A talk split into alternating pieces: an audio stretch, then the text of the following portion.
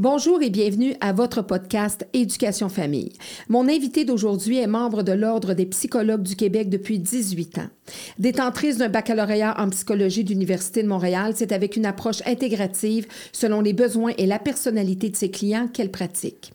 Sur une période de 11 ans, elle a travaillé en pédopsychiatrie et en santé mentale jeunesse, ainsi qu'en évaluation psychologique des enfants et des adolescents, et avec aussi la thérapie par le jeu. Formée aussi en psychothérapie selon la psychologie positive et en thérapie d'acceptation et d'engagement ATC, elle nous dira ce que c'est. C'est sur le sujet de la charge mentale que, que mon invité a décidé de développer son expertise. Dans les dernières années, mon invité a accompagné plusieurs femmes, mères et conjointes qui essaient tant bien que mal de concilier leur travail et leur famille, en plus des tâches domestiques quotidiennes. Il n'en fallait pas plus pour qu'elles se spécialisent dans la charge mentale afin de leur venir davantage en aide. C'est en créant le groupe Facebook Alléger votre charge mentale qu'elle permet ainsi à plusieurs femmes de bénéficier de ces astuces et stratégies tout en partageant différentes réflexions. C'est donc une rencontre chargée en informations que j'amorce avec grand plaisir en compagnie de Christine Pagé. Afin de partager, discuter, apprendre, rencontrer, s'informer et comprendre ensemble sur tous les sujets concernant l'éducation et la famille, bienvenue ici à votre podcast Éducation Famille. Bonjour, Madame Pagé. Oui, bonjour, Claudine. oui, toute une présentation qui, oui. qui, fait un petit, un petit survol de votre parcours, euh, parce que vous êtes, on va parler justement de ce que c'est que l'ATC. Vous allez me parler de la charge mentale, parce que vous en avez fait quand même une, développer une certaine Mhm. expertise. Oui. On en parle de plus en plus. Euh, vous, mais on va parler un petit peu de vous. Vous êtes une fille originaire. Est-ce que vous êtes originaire de la grande ville de Montréal? Est-ce que vous êtes née plus de la région? Ah ben, je suis née à Montréal, mais euh, rapidement, là, vers l'âge de 3 ans, mes parents sont allés euh, sur la rive nord à Mascouche, en fait. Puis moi, je suis à Terrebonne depuis la fin de mes études à peu près. Donc, je suis, re- je suis venue étudier ici à l'UCAM, euh, baccalauréat, Oui. doctorat. Puis ensuite, je suis retournée dans ma région qui est tout près. Hein, Ben en fait, oui, c'est qui est tout près. Ben oui, nos Ben studios oui. sont à Montréal. Ben oui. Qu'est-ce qui vous a amené vers la psychologie, en fait? Tout d'abord, la psychologie, parce qu'après ça, il y a eu la psychologie au niveau euh, euh, des enfants, des ça, adolescents, ouais, en milieu ouais, ouais. scolaire aussi. Mais qu'est-ce qui vous a amené euh, vers la psychologie? Ben, depuis que j'ai 12 ans, je disais que j'allais devenir psychologue. Pourtant, j'en connaissais pas. Je n'avais jamais rencontré euh, ma famille non plus. J'en avais, par contre, dans ma parenté ou qui étudie en psychologie. Mais c'est probablement soit dans une lecture ou à, à la télévision, je ne sais pas, que j'ai vu. Puis c'est sûr, le, le désir de comprendre l'être humain, hein, évidemment, euh, et de l'aider, des accompagner vers le changement. Donc, c'est vraiment comprendre beaucoup, hein, comprendre les relations. Euh, un peu plus tard, en vieillissant, comprendre les relations amoureuses Oui. aussi. Quand on est adolescente. Pour ou jeune- s'auto-servir jeune aussi. femme, exactement. Mieux comprendre les hommes, mais euh, comprendre l'être humain en général, puis être capable de l'aider, puis mais comprendre aussi euh, pourquoi telle personne va avoir tel comportement dans une situation, puis dans la même situation à peu près, une personne va avoir un comportement complètement différent. J'avais envie de comprendre tout De ça. démystifier tout Oui, ça. ça. Et après ça, donc, c'est assez vite que vous vous êtes dirigé vers les enfants, les adolescents dans votre carrière? C'est tout ça qui, c'est- est-ce que c'est arrivé Ben, assez rapidement? Rendu au doctorat, je dirais, tu sais, OK. on commence par faire des, des cours, après il y a des premiers stages, mais quand on doit choisir notre stage plus d'internat, là, en, soit en milieu hospitalier, Mm-hmm. milieu scolaire et tout, là, j'hésitais entre adultes, psychiatrie, adulte, psychiatrie, euh, pédopsychiatrie. Puis finalement, j'ai choisi de faire mes stages à, à l'hôpital Sainte-Justine en pédopsychiatrie, donc vraiment avec les enfants et les adolescents. Puis ensuite, j'ai travaillé un peu aussi à l'hôpital Sainte-Justine, ensuite en santé mentale jeunesse en CLSC là, à Saint-Eustache. Puis finalement, bon, ben, j'ai eu, j'ai eu ma fille, j'ai eu un bébé, puis j'ai voulu me rapprocher un peu. Là, j'habitais toujours à Terrebonne.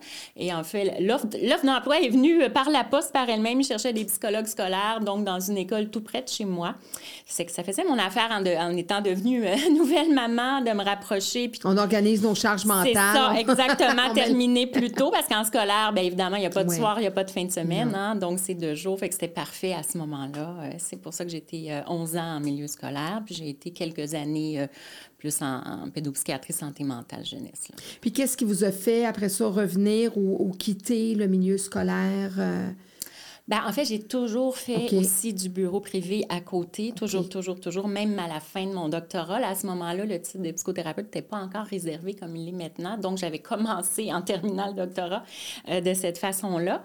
Et, euh, ben, bon, ma fille étant maintenant euh, plus autonome adolescente, le milieu scolaire, j'étais là 11 ans, j'avais fait un peu le tour. Et en milieu scolaire, hein, souvent, on a plusieurs écoles en trois jours. Mm. J'avais quatre écoles, je me promenais beaucoup. J'étais euh, un peu fatiguée de ça. J'avais envie d'être installée vraiment quelque part. Donc, j'ai choisi là, de, de, quitter le milieu scolaire pour euh, ne faire que du bureau privé, mais aussi mon projet, c'est ça, le plus euh, de psychologue, la psy en ligne. Là. La psy en ligne, oui, c'est ça que vous êtes en train encore plus de développer. Voilà. vous, avez, vous avez nommé, souvent, on a de la misère à comprendre quelle est la différence entre un psychologue et une psychothérapeute. Mm-hmm. Pouvez-vous nous expliquer la différence entre les deux? Parce que là, vous êtes les deux. Vous, vous dites, euh, oui, ben, vous dites psychologue, bon, avec votre doctorat, mais vous développez aussi, vous avez une formation pour être psychothérapeute. Quelle est la différence? Bien, c'est sûr que le, le, psychologue doit avoir nécessairement fait son doctorat en psychologie et être membre de l'Ordre des psychologues pour du Québec pour pratiquer. Mais il y a des gens, c'est sûr, qui ont un doctorat en psychologie et qui ne sont pas cliniciens. Par exemple, les, les, professeurs à l'université, eux, ils peuvent ne pas voir du tout de clients, sont, sont seulement professeurs. Euh, donc, ça, c'est la première chose. Maintenant, là, ça fait déjà euh, plusieurs années, l'Ordre des psychologues chapeaute euh, l'ordre des psychothérapeutes. Et à ce moment-là, pour être dans cet ordre-là, il faut être, par exemple, euh, sexologue, conseiller en orientation, travailleur social, des métiers qui sont aussi en relation d'aide, mais la, la, personne a quand même fait, je pense, au moins une maîtrise, là, habituellement, et elle a fait vraiment une formation certifiée aussi en psychothérapie pour pouvoir euh, euh, être psychothérapeute reconnu. Reconnu, oui, parce que c'est ça, il y a tout ça, parce que c'est très mélangeant. Les psychothérapeutes qu'on appelle souvent les psychologues à Saint-Saëns, comme on dit, là, des fois on va dire ça. tu sais, qu'il y en a qui se proclament psychothérapeute sans nécessairement avoir de formation, donc il faut être vigilant par rapport à ça. Puis là, ben, à ce moment-là, ce que je comprends, c'est que maintenant, il y a l'Ordre des psychothérapeutes du Québec qui est chapeauté aussi, donc qui est pas très loin par l'Ordre des psychologues, justement, pour avoir un regard sur ce qui se fait. Exactement bien. Exact. Donc là, ça l'a transféré plus vers les coachs maintenant. Oui. Parce que ça, il n'y a pas d'ordre, il n'y a pas. Non, les coachs de quelques associations, mais il n'y a pas d'ordre. Donc, c'est Donc là, commence à regarder un peu sur les coachs. Euh, là, il y a un petit peu. Je ne sais pas là, à ce niveau-là. Mais c'est bien que c'est ça que quand même euh, une observation. Puis parce que vous, vous avez été chercher ben, une formation aussi en, psychothérapie en lien avec un autre, euh, un autre volet aussi à votre pratique, si je comprends bien. Bien, j'ai toujours continué, évidemment, la formation continue depuis toujours, mais j'ai fait, c'est ça, moi, je me suis intéressée, bon, à la psychologie, euh, psychothérapie positive et aussi à l'ACT, là, ACT, oui. qui, est, en, ben, ACT, c'est en anglais, mais c'est thérapie d'acceptation et d'engagement en français, OK. Euh, qui est vraiment comme la troisième vague, là, au niveau de l'approche cognitive comportementale. Euh, donc, je me suis formée avec Dr. Ross Harris, mais là, on était en plein printemps 2020, donc ça s'est fait il devait venir en juillet 2020 ici à Montréal, mais ça s'est fait en virtuel finalement. Donc, euh, c'est ça, j'ai été formée avec lui à ce moment-là aussi euh, pour l'intégrer dans ma pratique. Mais moi, j'ai une pratique intégrative. Là. Donc, j'aime utiliser, j'ai été formée en cognitif comportemental, j'ai formé même en psychodynamique. Ma, ma, thèse de doctorat était plus euh, d'approche psychodynamique. je travaille avec les familles. Fait que moi, j'aime bien intégrer. Qu'est-ce que ça fait, ça? Qu'est-ce qui fait cette particularité-là? Qu'est-ce que ça amène dans votre pratique, cette particularité-là, justement, cette formation-là que vous êtes allé chercher? Thérapie d'acceptation et d'engagement. Bien, ça amène les gens vraiment... Euh, c'est toute l'idée de de prendre du recul par rapport à nos pensées, par rapport à nos émotions, mais aussi c'est de l'acceptation et d'engagement. Donc, c'est d'être dans l'acceptation de ce qu'on ressent, de regarder nos pensées. Hein, c'est ça, prendre un recul, une distance, euh, plutôt que de se laisser envahir, mais, mais euh, sans les éviter non plus ou sans les fuir comme nos émotions. C'est important aussi de les accueillir, c'est de comprendre, mais qu'est-ce qui se passe, pourquoi je me sens comme ça, qu'est-ce, qu'est-ce que je peux faire avec ça. laisser une place, c'est qu'il y a beaucoup de vivre euh, le moment présent, tout ce qui est la, être dans la conscience. Est-ce que c'est un lien avec un peu avec la, la PNL? Euh, non, pas, nécessairement. Pas plus, nécessairement. plus la pleine conscience. Je dirais, tu sais, OK. la méditation Oui. pleine conscience, mais de la pleine conscience, dans le fond, c'est juste d'être présent. Tu sais, comme en ce moment, on se parle, Oui. on est vraiment consciente une Connecté, envers l'autre, ouais, ça connecté. fait- On n'est pas en train de faire Non. autre chose. Fait que c'est un peu ça. Fait que c'est d'être en pleine conscience, de reconnaître ce qu'on ressent, ce qu'on vit, euh, de l'accepter, puis ensuite de, de s'engager par rapport à qui on est, nos valeurs, nos objectifs dans la vie, qu'est-ce qu'on aimerait changer comme comportement qui nous, qui nous déplaît ou qui nous font souffrir dans nos relations. Un peu, euh, un peu tout ça. Là. Puis vous, vo- la, réalité, la psychologie euh, intégrative, c'est comme ça que vous l'appelez. Euh, Qu'est-ce que ça vient faire de différent comme résultat chez les patients plutôt qu'une psychothérapie ordinaire, si on peut dire? Parce que là, c'est comme vous, ajoutez un plus à, à vos... Ben, en fait, anciennement, les, les, ben, les psychologues, psychothérapeutes étaient plus euh, puristes dans leur approche. Donc, si on avait une approche psychodynamique, psychanalytique, entre autres avec les psychanalystes, ben, c'était vraiment cette approche-là. Si on était cognitif comportemental, c'était uniquement cette approche-là. Maintenant, il y a de plus en plus de psychologues qui intègrent justement différentes approches, soit pour mieux comprendre les- la personnalité des clients ou, euh, certains euh, problèmes de santé mentale, certaines psychopathologies, mais aussi pour être capable d'intervenir dans l'action. Parce que certaines approches qui sont moins dans l'action, il y en a qui le sont beaucoup de façon très directive, ce que moi j'aime moins aussi.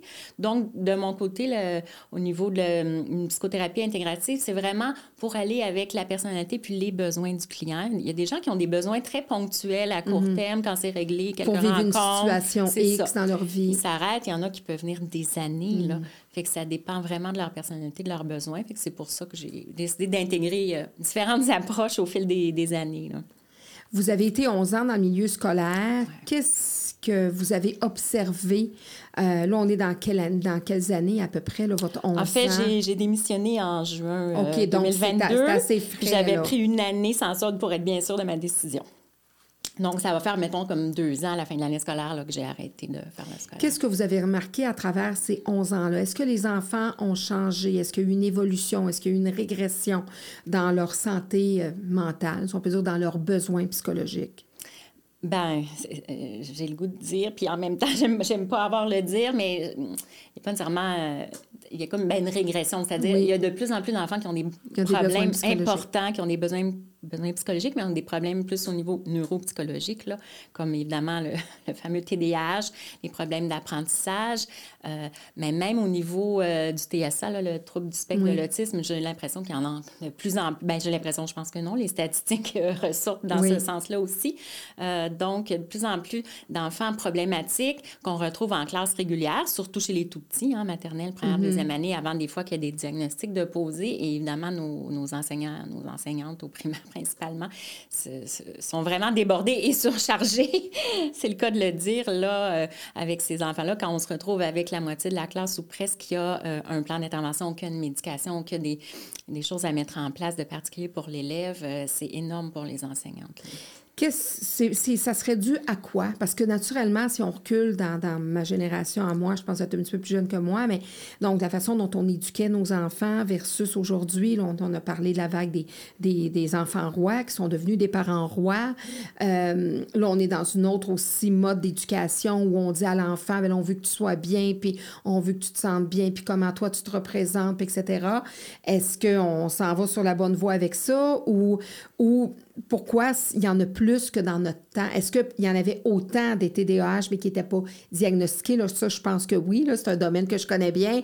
Donc, je sais qu'il y en a de plus. Il y en avait quand même beaucoup avant, mais c'est qu'ils n'étaient pas. C'est le petit tannant qui, est près, qui était près de l'enseignante. Puis on Ouais. disait que c'est le petit tannant. On va lui donner une coupe de, de coups de règle ses doigts, puis euh, ça réglait le problème. Des fois. Donc, euh, mais là, ils sont diagnostiqués. On peut mettre un nom sur leurs troubles, sur leurs besoins.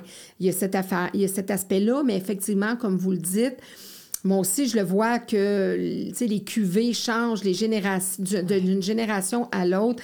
Euh, moi, j'ai une fille de 25, j'ai un garçon de 17, et déjà, il y a une grande différence entre les deux. La génération des 20 ans, la génération anxieuse. Oui.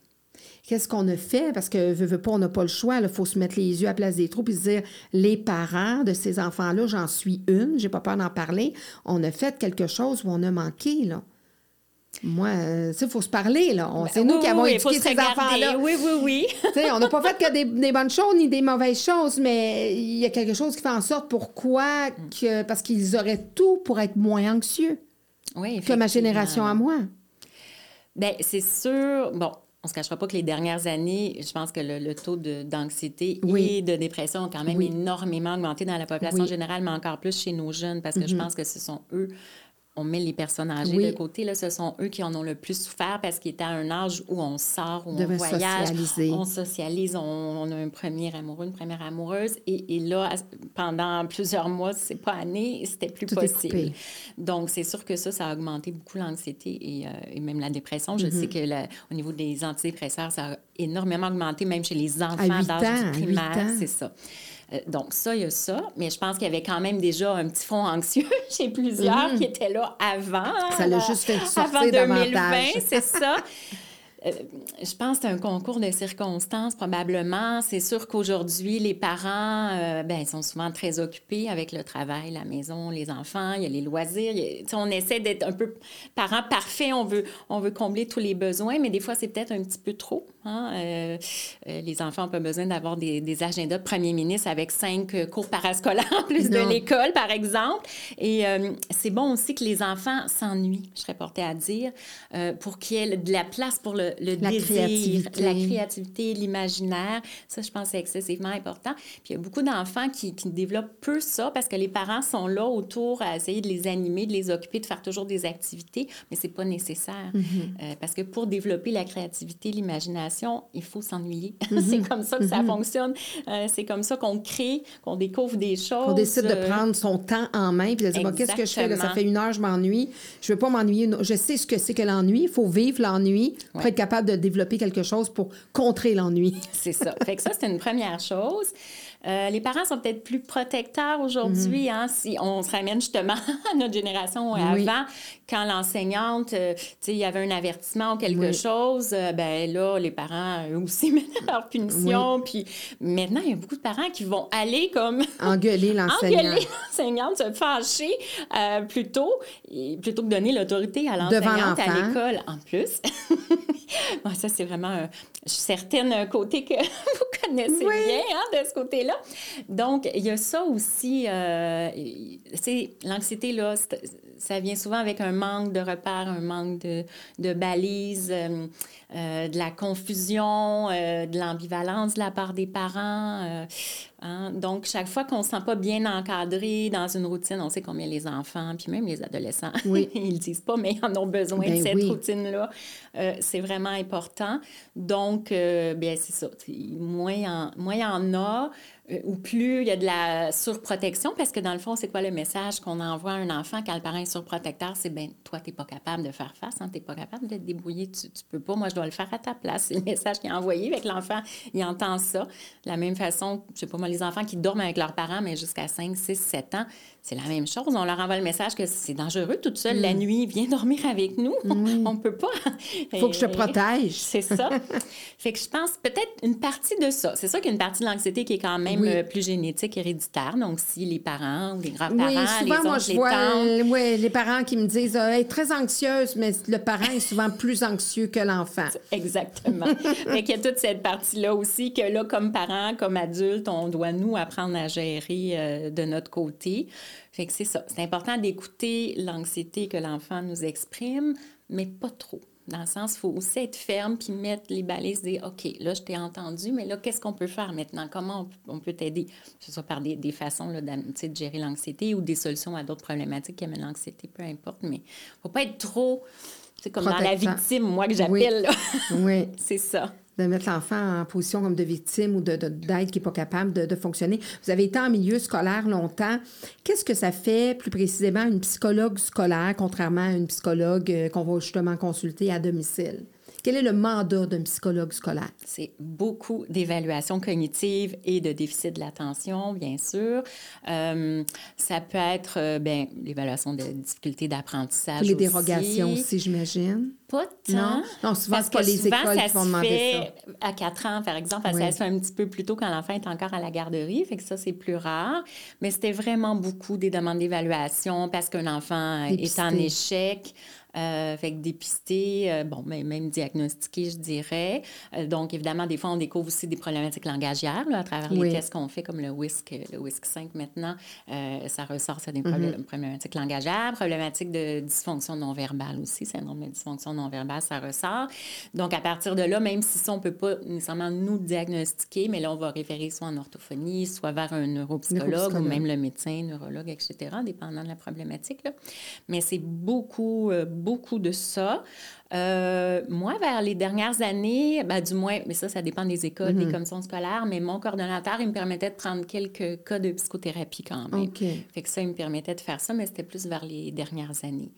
Ça, c'est plus au primaire. C'est sûr qu'au secondaire, ça peut être différent. Puis s'il y a un psychologue qui a vraiment son bureau mhm. dans l'école secondaire qui est vraiment très présent, ben là, on a plus des adolescents qui viennent, comme on dit, tu sais, cogner à la porte, là. Pour venir parler, là. Pour venir parler. Donc là, ça, c'est un peu différent, le rôle du psychologue ça, ça doit être euh, le fun pour un psychologue, quand même, d'être en milieu scolaire puis de voir des ados... Euh, quand tu, justement, tu priorises la, la, clientèle. Oui, on est plus un petit peu plus dans le clinique à ce moment-là. Mais c'est sûr qu'au primaire, puis comme on a souvent plusieurs écoles, on se promène entre les écoles, c'est quand même principalement... Beaucoup de euh, dépistage. Donc, on voit l'élève, on, voit qu'il y a possiblement un trouble de TDAH, puis après ça, on le revoit plus ou moins après. Là, on est plus dans l'évaluation. Après, on est dans la référence. Puis bon, bien évidemment, on est un support aussi pour l'équipe école. Mm-hmm. On a des, des rencontres multidisciplinaires, là, au moins une fois par mois par école. Des fois, ça peut être deux, là, ça dépend des écoles, des besoins.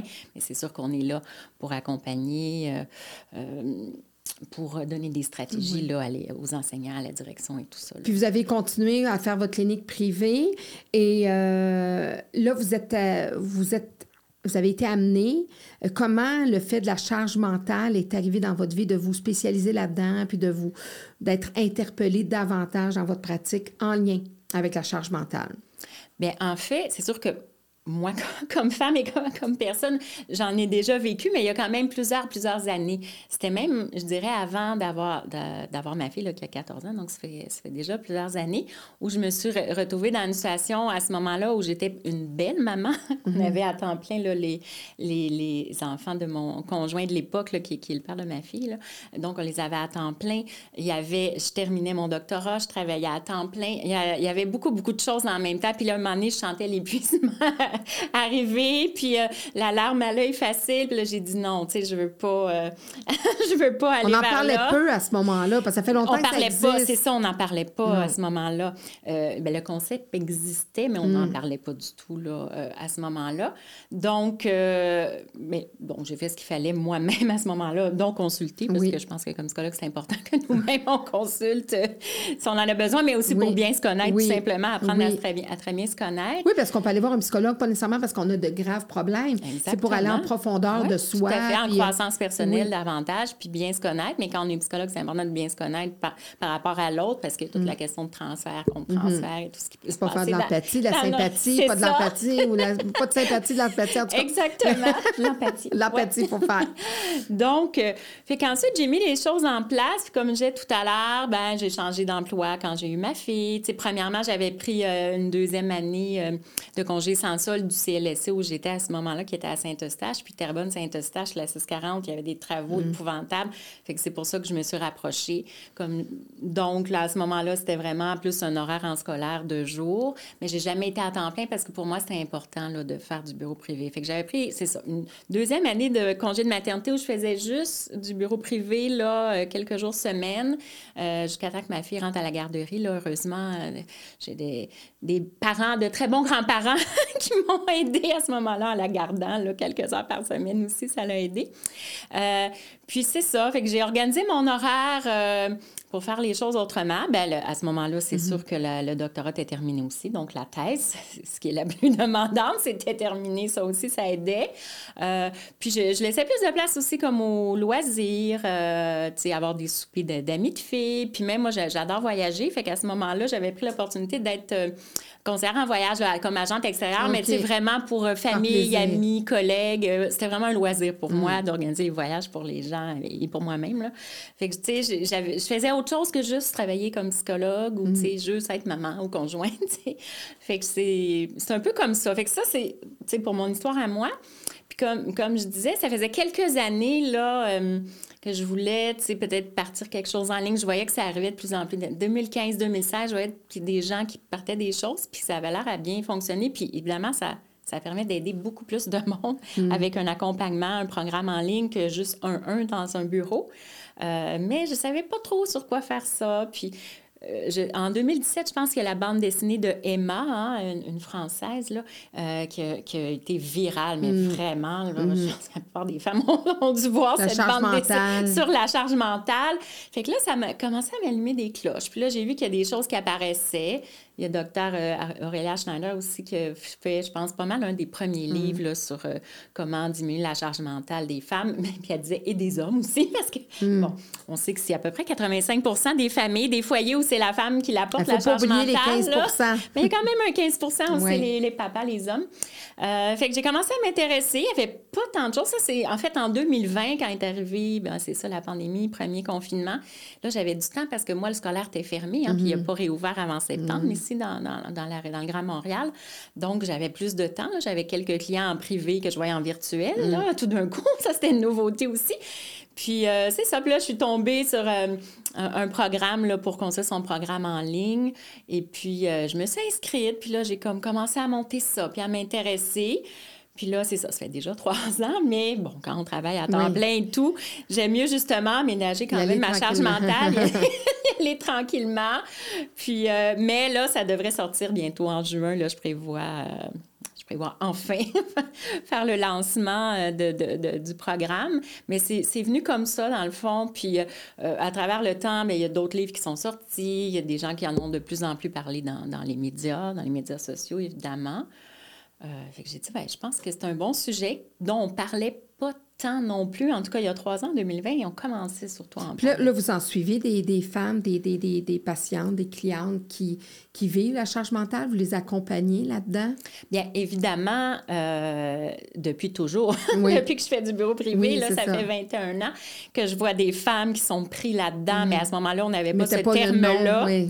Mais j'en ai vu tellement des femmes qui étaient soit déjà en arrêt de travail pour épuisement, pour dépression, soit tout près de le devenir euh, s'ils n'allaient pas consulter. Donc, j'en ai vu des femmes à devoir conjuguer, là, c'est ça, euh, famille, travail, conjoint, maison. Euh, je dirais que c'est pas mal la majorité de, de, de ma clientèle, du moins mm-hmm. d'adultes, d'adultes féminines. Là. C'est sûr que je vois quand même des hommes, mm-hmm. des ados, des enfants, mais une bonne partie, ça a été ça. Pour celles ou ceux qui vivent, quels sont les signes avant-coureurs d'une surcharge mentale? Oui, ben ça va être vraiment euh, quand euh, on voit plus le bout de notre to-do list, qu'elle ne se termine jamais, c'est à l'infini, puis que là, on se sent envahi euh, d'un sentiment d'impuissance qu'on n'y arrivera pas. Euh, puis à ce moment-là, ben, plus c'est fort, plus on risque de voir les, ben, les mêmes symptômes qu'on voit un peu dans l'épuisement ou la dépression, c'est-à-dire qu'on se met à faire de l'insomnie, donc fatigué, épuisé le jour. Après ça, une certaine, des fois, l'espèce de brouillard mental qui arrive, qui amène des difficultés d'attention, de concentration, des difficultés de mémoire. Ça peut être des douleurs plus psychosomatique, maux de tête, maux d'estomac, des nausées et tout ça. Euh, c'est vraiment l'impression de courir constamment, mm. hein, euh, de ne plus avoir de temps pour soi, ni même des fois pour sa famille, euh, ni pour les relations sociales, rien. Qu'on est comme juste dans une roue qui tourne, hein, le petit mm-hmm. hamster, là, mm-hmm. puis c'est ça, la nuit, le petit hamster continue, donc on ne dort pas.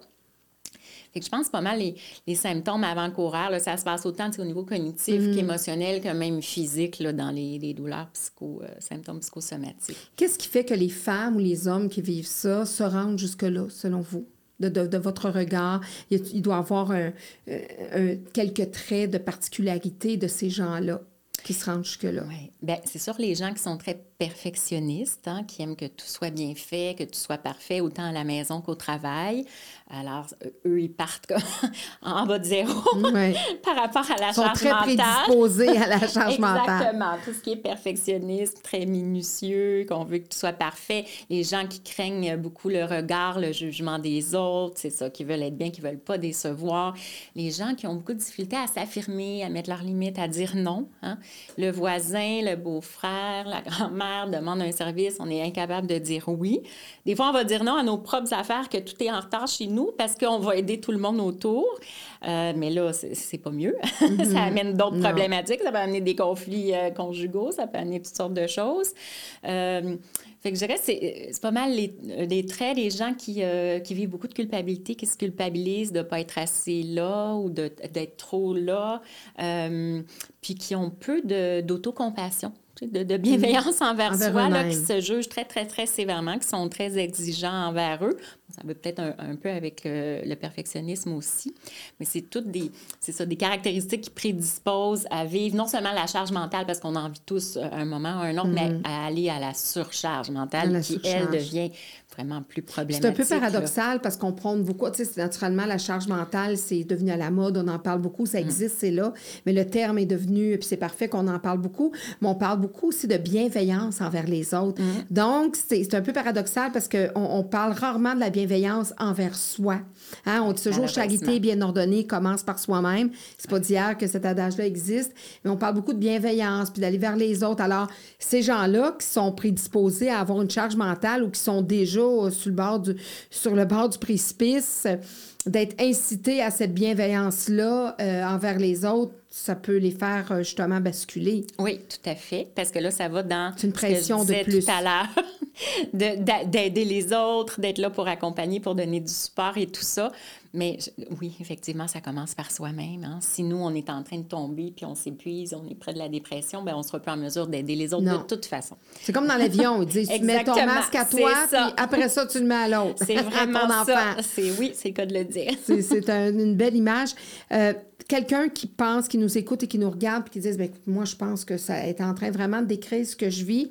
Ça serait quoi les premiers signes, les premières choses que cette personne-là peut faire, que cette maman-là ou ce papa-là peut faire? Bien, je pense que c'est de s'arrêter, puis voir qu'est-ce qui se passe. Puis à partir de là, euh, ça peut même être là, de, de noter tout, tout ce qu'on a sur nos épaules, justement, comme charge, toutes les responsabilités qu'on a. Euh, peut-être plus à la maison, là, au travail, mm-hmm. ben, on peut le faire au travail, mais là, je parle plus à la maison pour pouvoir déléguer, mais déléguer vraiment. C'est-à-dire que quand on délègue, par exemple, à nos conjoints ou à, nos enfants, là, selon leur âge, le stade de développement, mais une fois qu'on a délégué, ça n'existe plus dans notre esprit. Si on délègue la partie, je ne sais pas moi, repas, ben on délègue au conjoint, il s'organise avec le menu, l'épicerie, les repas, on délègue, on, on peut l'aider, ça pas, On ne fait pas d'ingérence. Exactement. on n'est pas dans la surveillance et le contrôle, parce que là, on n'a pas vraiment délégué. Sinon, garde ta charge mentale. c'est ça. c'est un deal. Exactement. On délègue complètement, on lâche prise sur comment ça va être fait. Là, je reviens à mon exemple des repas, mais ça pourrait être le ménage, le lavage, n'importe quoi. Puis ça sera fait à sa façon, à l'autre. Puis c'est, tu sais, puis pas, pendant pas dans les temps qu'on pensait. C'est ça. C'est correct. Fait qu'on s'occupe de soi pendant ce temps-là qu'on vient de gagner. à faire des activités qu'on apprécie, qui nous, soit qui nous énergisent ou qui nous reposent aussi, là, un ou l'autre. Mais euh, je pense que ça, ça serait vraiment un premier pas, là, de pas tout garder. Parce que la plupart des hommes, des conjoints, ils sont là pour aider, ils mm-hmm. veulent aider. Mais souvent, il y a une espèce de Il y a le contrôle, la germaine, la germaine qui sort, hein, puis... Euh, Exactement. on veut pas faire de... Mais c'est, c'est un cas, on veut contrôler parce que ça, quelque part, euh, les, les, les, femmes qui, qui, vivent la charge mentale, souvent, ben, se sont appropriées, se sont ont décidé de prendre le terrain, on leur a laissé ça aussi. Hein? ça fait partie aussi de nos mœurs et, coutumes, si on peut dire, la femme qui s'occupe de la maison, tout ça. Les, femmes sont parties travailler, mais elles ont continué à garder la.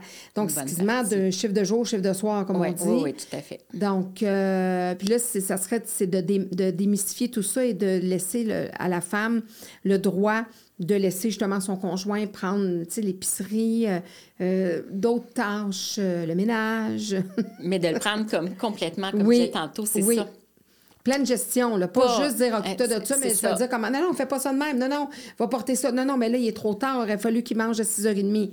Là, c'est ça, là. Il faut le faire différemment. Oui, oui, oui. donc, c'est de penser à soi aussi. Oui, à ses, à ses besoins aussi.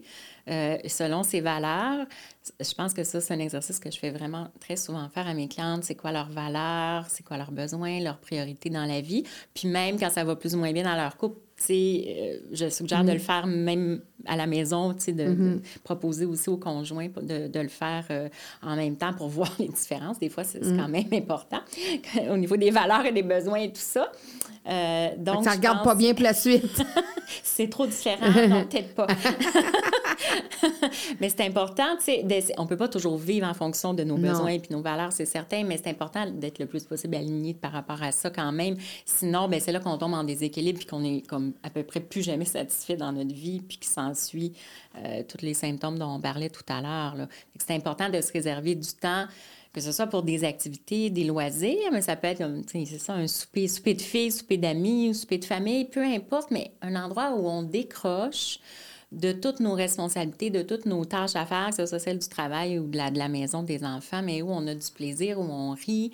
euh, ou sinon, ben, ça peut être en solitude. Il y a des gens plus solitaires qui ont besoin de se ressourcer euh, par les arts, par le sport, la lecture, euh, peu importe, si la personne, c'est une passion de faire de la cuisine, mais c'est bien correct. On, on- on peut vivre cette passion-là de faire de la cuisine, mais que ce soit plus juste une obligation. On le fait aussi parce qu'on aime ça. Je pense que c'est important d'avoir ces moments-là. Là. Puis les, les hommes, euh, on en- comme vous dites, c'est un petit 15% mais est-ce que c'est plus, ça doit être plus difficile pour les hommes qui souvent se voient avec l'image de pourvoyeur, de, tu sais, ça peut pas flancher parce que c'est les chefs de famille, toute l'image qu'on met.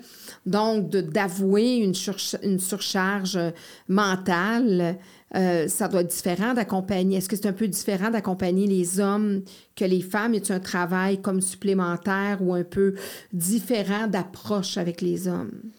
Bien, déjà, je serais portée, dans un premier temps, à dire que les hommes vont la vivre, la charge, la surcharge mentale, plus au travail, souvent, Ah, ceux qui ont oui. des postes de, de- de gestion, Oui. de direction, etc. Oui. C'est sûr qu'ils la vivent beaucoup plus là qu'à la maison. Sinon, mais c'est sûr que moi, tu sais, comme j'ai dit tantôt, je, je vois quand même beaucoup plus de femmes de que femmes. d'hommes, mais j'en vois quelques-uns, puis peut-être un peu plus à travers les années, hein, dans- depuis Oui. 20 ans. Il y en a peut-être un peu plus qui consultent maintenant. Mais c'est sûr, ceux qui viennent me consulter, c'est qu'ils sont déjà ouverts Mm. à accepter qu'ils sont plus fragiles, qu'ils sont épuisés, que ça va pas bien, qu'ils sont en dépression, qu'ils sont anxieux. Bon, peu importe. Ils sont quand même déjà ouverts parce que là, ils choisissent de consulter. C'est pas nécessairement la majorité des Non. hommes qui sont ouverts à le faire avec moi. Je vois ceux qui sont prêts à le faire, à dire là, euh, je m'arrête, ça va pas, je dois faire quelque chose pour aller mieux. Euh, donc, c'est ça. Le- les autres, je les vois pas. Mais, mais pas. déjà d'en parler aujourd'hui, puis de le nommer, puis de dire que oui, ça existe des hommes en charge mentale, donc qui Mm-hmm. Vivent oui, une charge mentale et qui, bon, des fois, elles sont un petit peu différentes, mais ça demeure quand même une charge euh, Mm-hmm. Tout à fait. mentale. Oui, oui, oui. Donc, donc, vous, vous avez décidé vraiment de vous spécialiser là-dedans, euh, principalement pour la charge mentale, j'imagine, pour les, comme vous dites, pour les... Ben, pour ce que je fais en Oui. ligne, là, OK, ça. faites en ligne. Pour ce que je fais en ligne, j'ai vraiment décidé de me spécialiser, là, tu sais, comme on dit, ma, ma niche. Oui. C'est- vraiment plus la charge mentale pour le, tout ce qui est plus accompagnement en ligne, euh, le podcast, tu sais, euh, chaîne YouTube, etc. C'est sûr que dans le bureau, je continue même à avoir des enfants, OK, faire un petit peu d'évaluation, pas beaucoup, un petit peu, quelques enfants, mais tu sais, je vois adolescents, jeunes adultes, tu sais, je continue à avoir un peu de tout parce que je trouve ça intéressant quand même que ça soit diversifié. Ben oui, tout, tout à fait, mais c'est plus pour euh, tout ce qui se fait en ligne, là, qui, c'est la spécialité. que vous avez fait une spécialité pour répondre justement en ligne à, à ces gens-là. Alors, nous revenons en deuxième partie avec la psychologue Christine Paget.